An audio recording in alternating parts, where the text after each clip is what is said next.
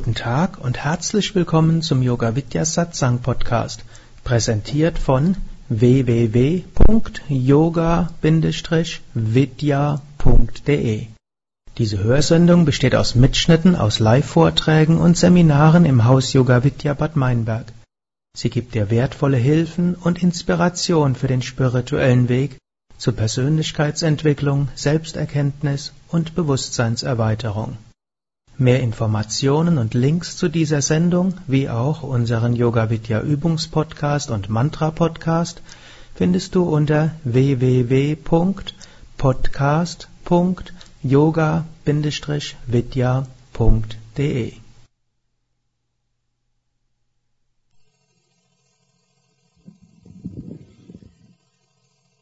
Krishna wuchs also auf in einem Hirtenstamm, den sogenannten Yadavas. Und als Baby war er ein richtiger Wonneproppen, der alle zu großer Liebe dort gebracht hat. Vermutlich können das ja fast alle Babys. Und der Krishna hm, war eben ein besonders liebevolles Baby, freudevolles Baby. Als er dann auf etwas älter wurde, dann wurde er zu einem Lausebengel, hm, der aber alle möglichen Streiche gespielt hat, die aber alle auch zum Lachen gebracht haben. So wie eine Mutter ihrem kleinen Kind niemals böse sein kann, so im Gegenteil öfters lachen muss. So war es bei Krishna in ganz besonderem Maße.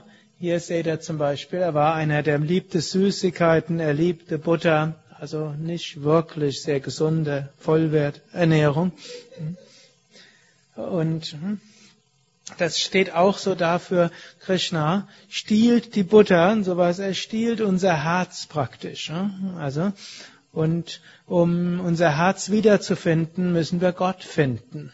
Also manchmal, wenn man das Gefühl hat, irgendwo, wir haben unser Herz, wir haben keinen Zugang zum Herzen, Gott hat es uns weggenommen. Und wenn wir es wiederfinden wollen, müssen wir Gott suchen, dann haben wir auch unser Herz wieder da. So gibt es dort viele Geschichten mit Krishna, hm, die so gibt, überleg gerade, welche der Geschichten ich dort beispielshaft erzähle. Hm. Und vielleicht so eine war, hm, die Yeshoda hat dann Krishna ab und zu mal eben festgebunden, damit er nicht die Butter stehlen konnte. Und ihr seht ja auch hier, Sie hat die Pötte ganz hoch gehangen, aber Krishna hat sie trotzdem gefunden. Ein andermal hat sie ihn an einen ganz großen Steinmörser dort festgebunden, den nur mehrere Männer zusammen hochheben konnten, um Getreide zu mahlen. Und dieser kleine Krishna wurde dort dran festgebunden. Und Krishna krabbelte dann entlang, erstmal so weit, wie er dort gehen konnte. Es war übrigens auch keine gewaltfreie Erziehung. Yeshoda kam öfters auch mit dem Kochlöffel. Also man kann da so drüber lachen, aber man kann auch sagen, Krishna hat vielleicht auch, äh, normalerweise hat man fast eine traumatische Kindheit gehabt, aber Krishna hat das so da nicht gesehen, sondern hm, er wurde auch wieder so festgebunden an diesem Mörser und dann krabbelte Krishna und da Krishna ja die kosmische Gestalt in Menschengestalt war, machte dieser Riesenmörser ihm nichts aus und er krabbelte dann trotzdem aus der Tür heraus. Und dann dieser Riesenmörser, der verhakte sich in der Tür, Krishna krabbelte weiter und das ganze Haus krachte zusammen. Und er schleifte dann diesen mehreren Zentner schwere Mörser, Steinmörser dort weiter und dann verhakte sich dieser Mörser zwischen zwei Bäumen. Und mit diesen beiden Bäumen hat es eine bestimmte Bewandtnis gehabt. Die waren schon mehrere hundert Jahre alt und das waren so zwei Heilige gewesen, die kurz vor ihrer Verwirklichung nochmal eine große Dummheit begangen hatten. Und ich will jetzt nicht auf die Einzelheiten eingehen, jedenfalls deshalb hatten sie den Fluch von einem anderen Heiligen auf sich gezogen. und deshalb wurden sie verdammt zum Baum zu werden. Und dort müssten sie dann so lange bleiben, bis eine Inkarnation von Vishnu sie erlösen könnte. Und genauso geschah es auch. Und dann eben Krishna ging dort entlang und der Mörser verhakte sich zwischen die beiden Bäume.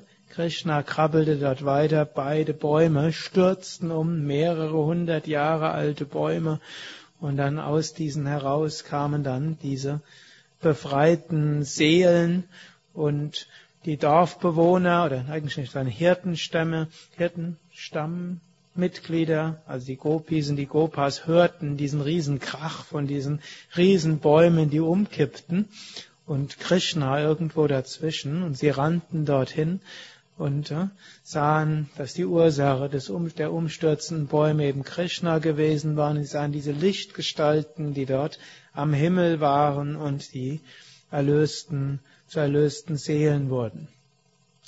Dann, das steckt auch so ein bisschen symbolisch darin.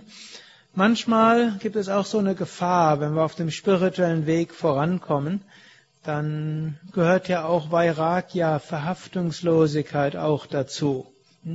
Und da müssen wir aufpassen, dass diese Verhaftungslosigkeit uns nicht erstarren lässt. Dass wir werden wie Bäume. Wir verstehen alles menschliche Leid irgendwo. Nichts berührt uns mehr. Und das ist dann auch eine gewisse Gefahr dabei. Und so steht es dann dafür, dass wir dann die Liebe zu Gott wiederfinden müssen. Und erst dann, wenn Gott uns wirklich berührt, dann können wir voranschreiten. Johannes vom Kreuz spricht auch von der schwarzen Nacht der Seele, die zu verschiedenen Zeitpunkten kommt. Aber wenn wir einen bestimmten Zustand erreicht haben, wo wir alle Begrenzungen hinter uns lassen, aber bevor wir zum Unendlichen kommen, sind wir irgendwo in einer Nacht gefangen, bis wir irgendwo dann von Gott berührt werden. Oder auch noch eine weitere Interpretation ist, es ist wichtig, selbst auf dem Weg voranzuschreiten, aber die letzten Schritte kann nur Gott tun.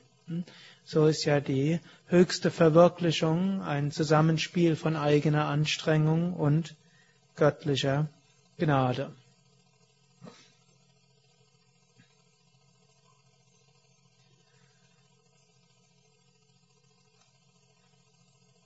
So wurde Krishna älter und eines Tages gab es ein großes Unwetter.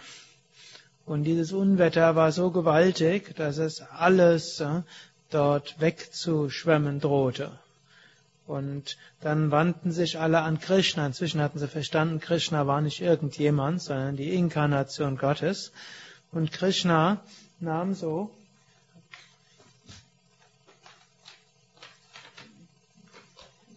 nicht. Also ihr müsst mal die Galerie hinten entlang gehen. Bitte?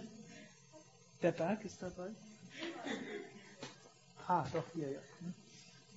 Und dann nahm Krishna den ganzen Berg Govardhana auf seinen kleinen Finger und da konnten dann alle Gopis und Gopas und alle Kühe dort runter sein und so waren sie sicher vor diesem Gewitter. Es gibt da noch eine weitere Vorgeschichte.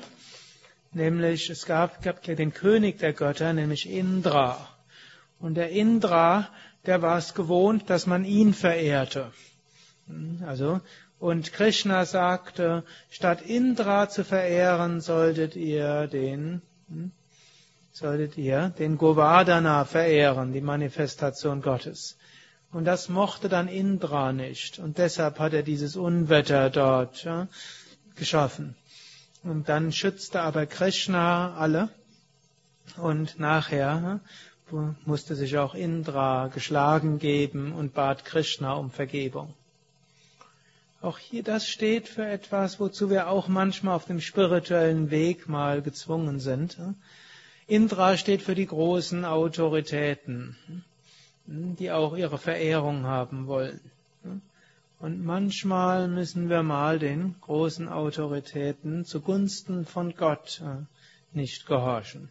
Müssen wir natürlich aufpassen, hm, was das heißt. Nicht zugunsten von dem, was wir wünschen, mögen und nicht mögen, deshalb jetzt äh, Steuern zu hinterziehen, weil wir mehr Geld haben wollen oder solche Sachen, sondern es gibt manchmal andere Situationen, hm, wo man Gott mehr gehorchen muss als den Menschen, wie es auch Jesus irgendwo sagt.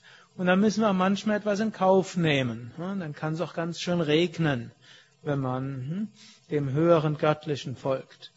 Wir können es auch sagen, es ist manchmal auch eine gewisse Wahl, unseren eigenen Wünschen zu folgen und eigene Geldansammlung folgen oder zu sagen, nein, ich will dort Gott dienen und ich nehme bestimmte Schwierigkeiten im Kauf, um zum Höchsten zu kommen. Und da werden wir auch manchmal getestet. Aber wenn wir dann Hingabe zu Gott üben, dann wird Gott uns helfen. Er wird sich manifestieren, auch eben als großer Schutz. Und dann können verschiedene Wunder geschehen. Krishna wurde älter und als er Teenager war, haben sich alle Gopis in ihn verliebt. Also die ganzen Kuhhirtinnen. Und da gibt's dann die verschiedensten Geschichten, die ich jetzt leider nicht erzählen kann, weil irgendwie doch die Zeit fehlt. Aber hier seht ihr Radha und Krishna. Es gibt da so eine Geschichte, hm, das ist Rasa Lila. Vielleicht erzähle ich doch noch eine Vorgeschichte. Also die ganzen Gopis, die wollten Krishna zum Mann bekommen. Und dann gibt es ein bestimmtes Tapas, was man auf sich nimmt, um jemand Bestimmtes zum Mann oder zur Frau zu gewinnen. Und dazu gehörte, dass man jeden Morgen zwei Stunden lang im eiskalten Wasser in einem Fluss ist, ein bestimmtes Mantra wiederholt und dann an denjenigen denkt, den man zum Mann oder zur Frau haben will. Und jetzt alle Gopis gingen gemeinsam in die Yamuna und jeden Morgen haben die dann zwei Stunden lang dieses Mantra wiederholt. Und eines Tages kam dann Krishna dort entlang und er hat die dort gesehen, wie sie dort in der Yamuna waren und vorher haben die all ihre Kleider abgelegt, hat dann aus all diesen Kleidern ein Bündel gemacht und hat dieses Bündel hochgenommen auf einen, auf den, ba auf einen Baum und fing dann an zu spielen mit der Flöte. Und die Gopis waren zuerst mal verzückt von diesem wunderbaren Flötenklang und wussten, Krishna ist in der Nähe. Und dann wurde ihnen plötzlich bewusst, sie waren nackt hm, vor Krishna. Hm. Und dann hm, sagten sie, oh Krishna, wo sind unsere Kleider? Und dann Krishna spielte wieder und dann sahen sie, die Kleider waren dort oben. Dann sagten Krishna, bitte wirf die Kleider runter. Sagte Krishna, ja, dann, wenn ihr rauskommt. Er sagten, ja, aber da musst du weggucken. Sagt Krishna, nein. Und dann wollten sie langsam hochkommen. Dann sie müsst die Arme hochwerfen. Nur dann könnt ihr, gebe ich euch die Kleider. Und sie verstanden erst nicht und dann sagten, ihr wollt mich zum Mann haben, aber ihr vergesst, ich bin nicht ein Mann, sondern ich bin letztlich die Inkarnation Gottes. Solange ihr denkt, ihr seid der Körper und ich sei ein Körper, solange könnt ihr auch mich nicht heiraten. Ihr müsst euch bewusst sein, ich bin euer eigenes Selbst. Dann ist die Heirat möglich. dann sagte er, am nächsten Vollmondstag, dort werde ich mit euch verschmelzen. Und am nächsten Vollmondstag warteten alle darauf und sie hörten die Flöte von Krishna, sie verließen ihre Zuhause und gingen dort in die Vollmondsnacht und dort sahen sie Krishna.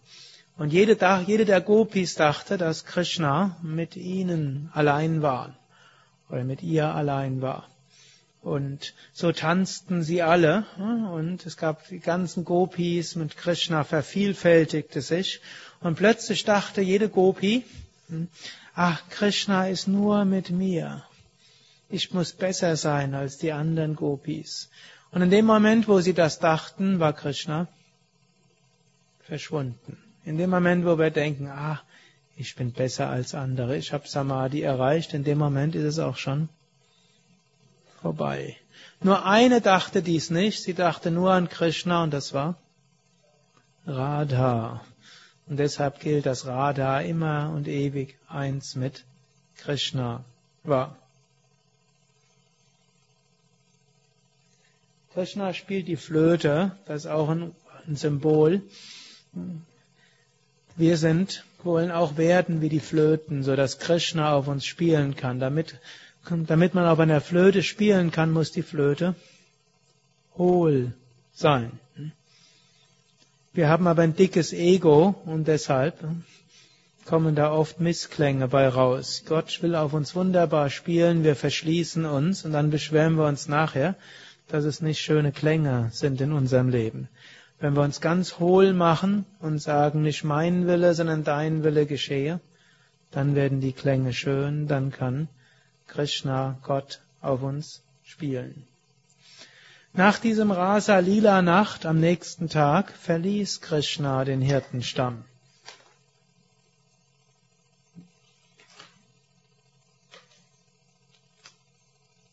Gilt zwar sehr segensreich, wenn man vor oder nach einer Puja Wasser verschüttet.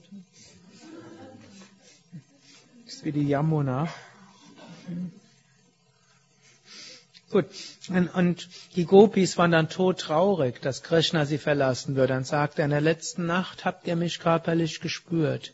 Jetzt müsst ihr mich in eurem eigenen Herzen verwirklichen. Und zwar dauerhaft und ewig und andauernd. Das ist wie die Notwendigkeit vom formhaften Aspekt zum formlosen Aspekt zu werden. Die nächsten Dutzende von Jahren will ich jetzt in ein paar Minuten abkürzen. Auch wenn Rukmini mich vorher gebeten hat, ich sollte mal mehr die späteren Geschichten erzählen, aber eigentlich zur Geburt von Krishna gehören die ersten Geschichten erstmal. Gut, Krishna verließ also mit seinem Bruder Balarama den Hirtenstamm. Er ging zu Kamsa in die Hauptstadt des Königreichs. Kamsa wusste inzwischen, Krishna war der, der ihn dort vernichten würde. Und er schickte ihm einige Dämonen in den Weg, die Krishna umbringen sollte, aber Krishna besiegte diese Dämonen. Krishna, dann gab es irgendwo ein besonderes Fest, wo Ringkämpfer waren, aber nicht normales Ringkampf, man würde sagen wie Gladiatorenkämpfe.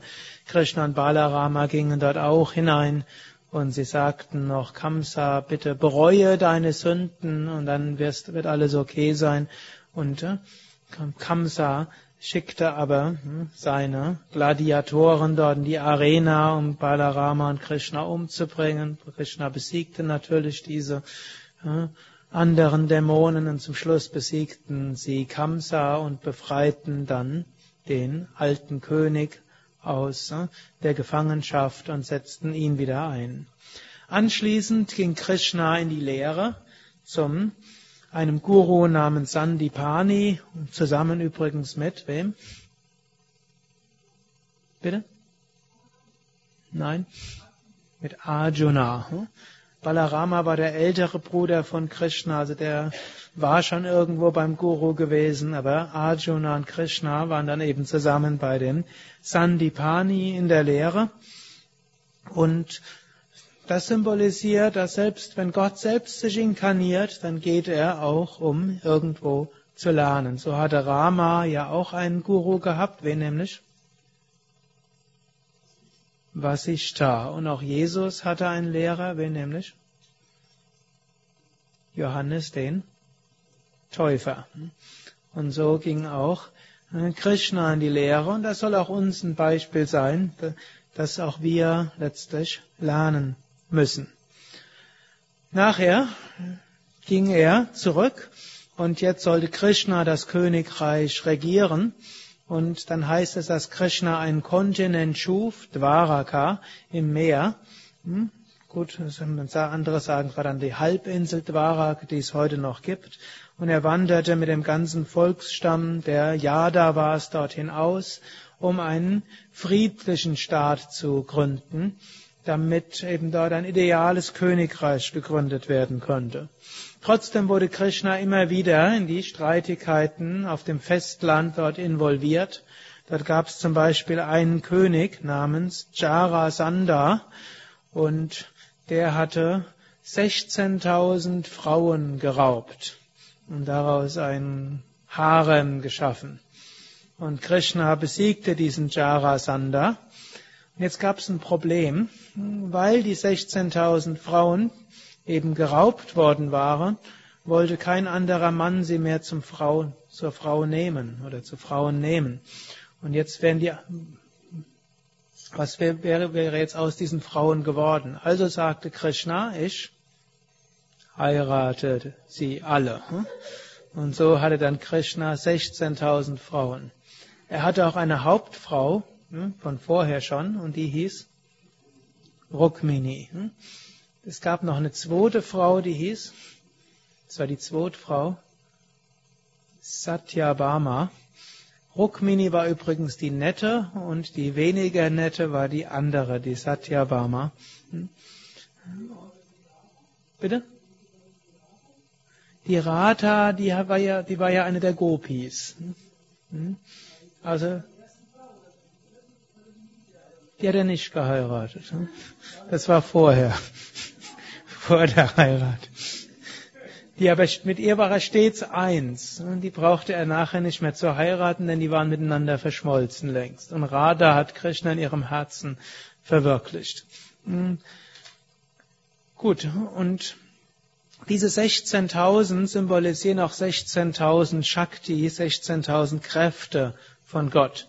Und irgendwann kam der Narada und wollte wissen, wie kann, wie kann Krishna 16.000 Frauen haben.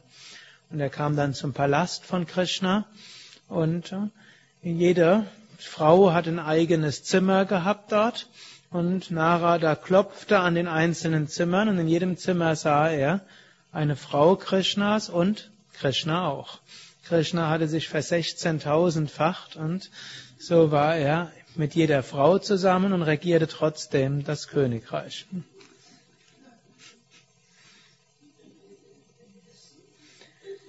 Gut, später.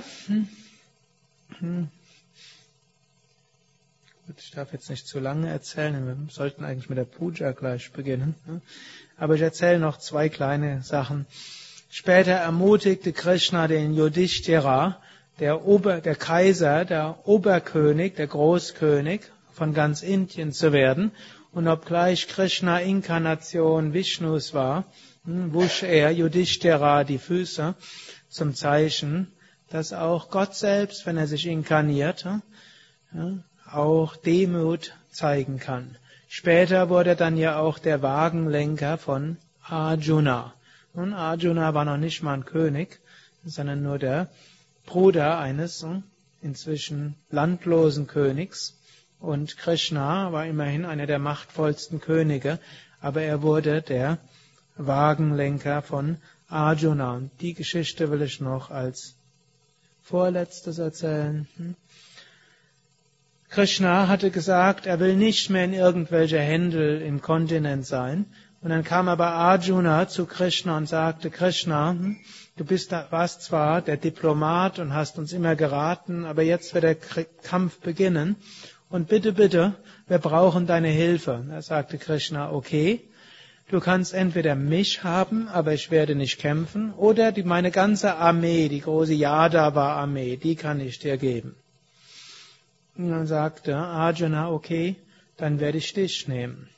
Sagte Krishna wirklich, ich werde nicht kämpfen und keine Waffe in die Hand nehmen. Er sagte Arjuna, wo du bist, dort wird immer das Rechte passieren.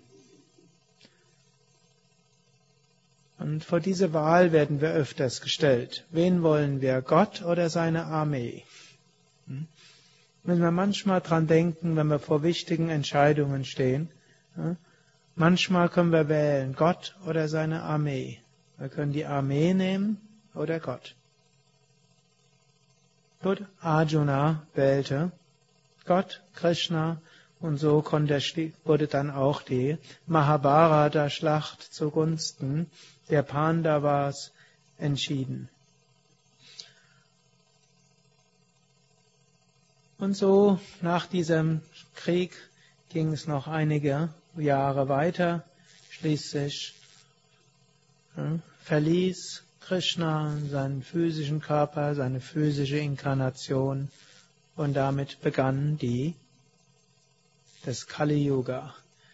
Aber Krishna sagte noch, wo immer das Mahamantra rezitiert wird und wo immer Kirtan gesungen wird, Dort wird das goldene Zeitalter inmitten des Kali-Yogas sein. Und so ist es gut, immer wieder zu singen. So kann immer wieder Krishna in unserem Herzen geboren werden. So können wir immer wieder Freude und Liebe erfahren.